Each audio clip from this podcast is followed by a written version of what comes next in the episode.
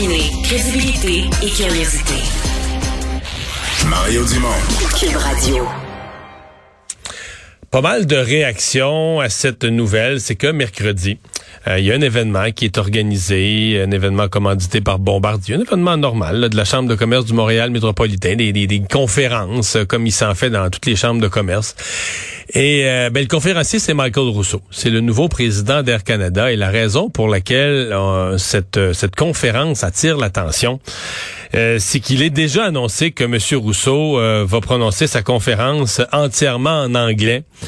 Sa porte-parole dit qu'il parle un français fonctionnel, mais pas suffisamment, en tout cas, semble-t-il, pour une conférence comme, euh, comme celle-là. Euh, on en discute avec euh, Jean-Paul Perrault, c'est le président de l'organisme Impératif français. Bonjour, Monsieur Perrault. Bonjour, Monsieur Dumont. choqué, étonné? Oh, vous savez, les cochonneries du gouvernement fédéral, les cochonneries des sociétés d'État du gouvernement fédéral ne nous étonnent plus, plus mais, mais néanmoins continuent à nous mettre en colère. Le problème à la base, c'est que le gouvernement canadien, enfin ceux qui ont procédé à la nomination de cette personne-là, ont nommé quelqu'un d'incompétent puisqu'il ne répond pas aux exigences du poste qui exige qu'il ait une connaissance du français. Il vient de surcroît dans la, dans la deuxième plus grande ville française au monde, qui est Montréal. Il vient à Montréal prononcer un discours en anglais. Il agit exactement comme un prédateur culturel, un prédateur linguistique. Mais, mais, mais J'ose espérer que les gens qui nous entendent, M. Dumont, vont écrire euh, au ministre du Transport, au ministre fédéral du Transport, ainsi qu'à la ministre aussi qu'à la ministre responsable, Mme Petitpas, responsable de la loi sur les langues officielles, pour euh, le faire connaître leur, colère, leur rage. C'est, écoutez, hmm. euh, c'est le, le ministre des Transports, à ma connaissance, il parle pas un mot français lui non plus. Il va falloir ben, écrire en anglais. Raison de plus pour lui écrire en français, pour lui, lui, lui passer le nez dans son caca. Je veux dire, le français, c'est une langue qui s'apprend. C'est facile comme bonjour d'apprendre le français. Et, quand, et, là encore, le gouvernement fédéral qui dit qu'au Canada, il y a deux langues officielles, le français et l'anglais, pourquoi procède-t-il à des nominations de chefs de cabinet, de ministres à des postes de responsabilité qui ne parlent pas français? c'est qu'il y a deux langues officielles, mais il y en a une qui écrase l'autre, qui est plus officielle. On va même jusqu'à nommer des gens incapables de parler la langue du Québec, la langue nationale du Québec, la seule langue officielle, la langue commune, et également la langue officielle du Canada. Le gouvernement canadien est un gouvernement prédateur. Les sociétés...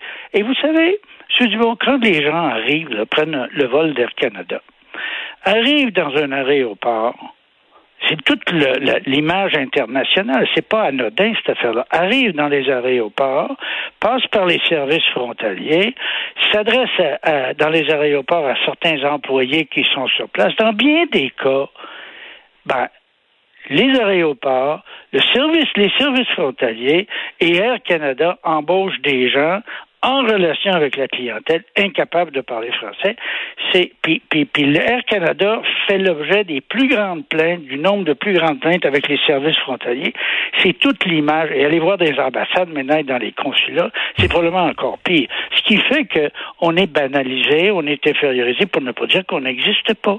Et ils ne peuvent pas prétendre ne pas le savoir. On n'arrête pas de leur dire.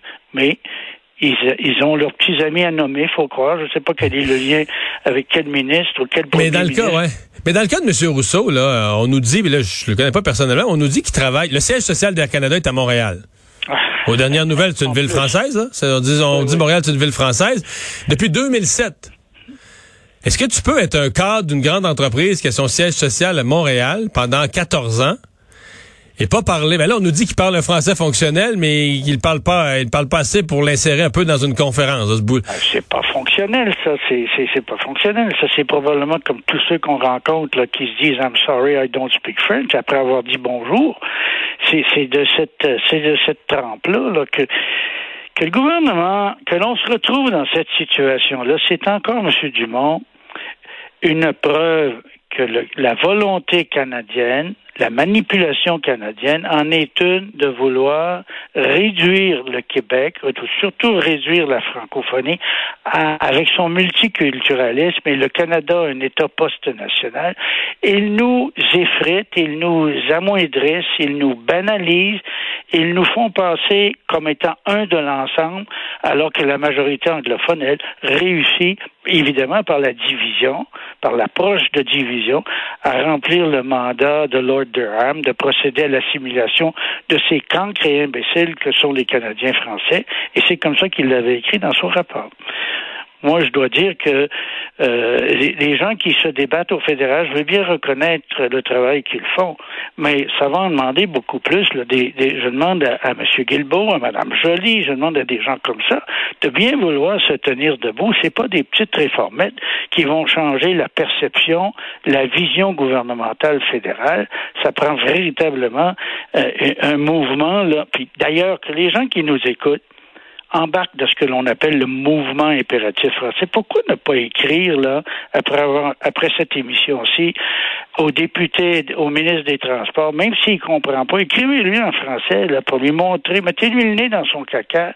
Puis la même chose avec Mme Joly, pour leur montrer, pour leur dire euh, que, et Mme Petitpas, qui est la nouvelle ministre des, des, des, des langues officielles au Canada, pour leur dire exactement que c'est carrément révoltant et que hmm. le fédéral nourrit les tensions sociales par sa vision multiculturelle et post-nationale en nous nommant des gens incapables de parler notre langue. Monsieur Perrault, euh, Qu'est-ce que parce que bon, on, se comprend. je pense que tout le monde sait qu'il y a eu beaucoup de plaintes au fil des années. Euh, il y a même eu un rapport du commissaire aux langues officielles qui a mené à choisi de faire un rapport en 2016 uniquement sur Air Canada. Donc, un rapport euh, séparé, pas sur l'ensemble des organismes dont Air Canada. Il en a fait un spécial sur Air Canada tellement qu'il y avait de, de plaintes, de concentration de problèmes. Ceci dit, une fois que tu dis on veut améliorer la situation, est-ce qu'il y a pas, euh, est-ce qu'on peut pas penser que l'exemple doit venir d'en haut? Comment des patrons peuvent dire à l'ensemble de leurs employés, euh, faites des efforts, on peut plus négliger le français, si le PDG est le premier qui, qui, qui le fait négliger le français? C'est pas la première fois que le gouvernement canadien procède à des nominations de gens qui n'ont pas le profil du poste, donc qui sont incompétents pour le poste. On voit bien que la, la connaissance du français pour le gouvernement canadien, c'est accessoire. C'est juste une façade pour garder le Québec dans la situation où il est et garder la francophonie canadienne en situation d'assimilation et d'érosion. Le discours est le même. C'est, ils nous font ça, ils vont revenir demain là, ou après-demain, très très bientôt que les gens nous écoutent. Là. C'est pas la première fois que ça se présente ces situations-là. Là. Ils vont nous revenir avec ces cochonneries-là, nous disant oui, mais demain il s'est engagé à suivre des cours de français.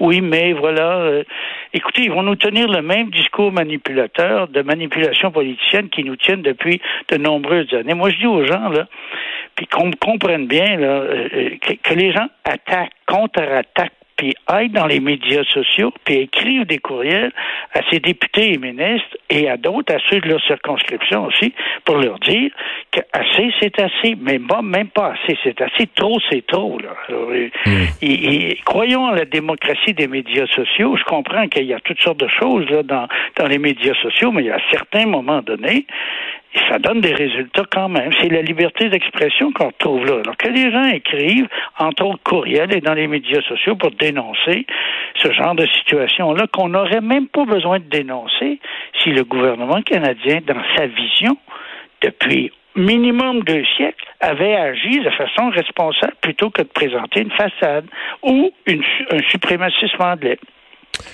Jean-Paul Perrault, merci d'avoir été avec nous. M. Dumont, ça m'a grandement fait plaisir. Au revoir. Le président de l'organisme impératif français.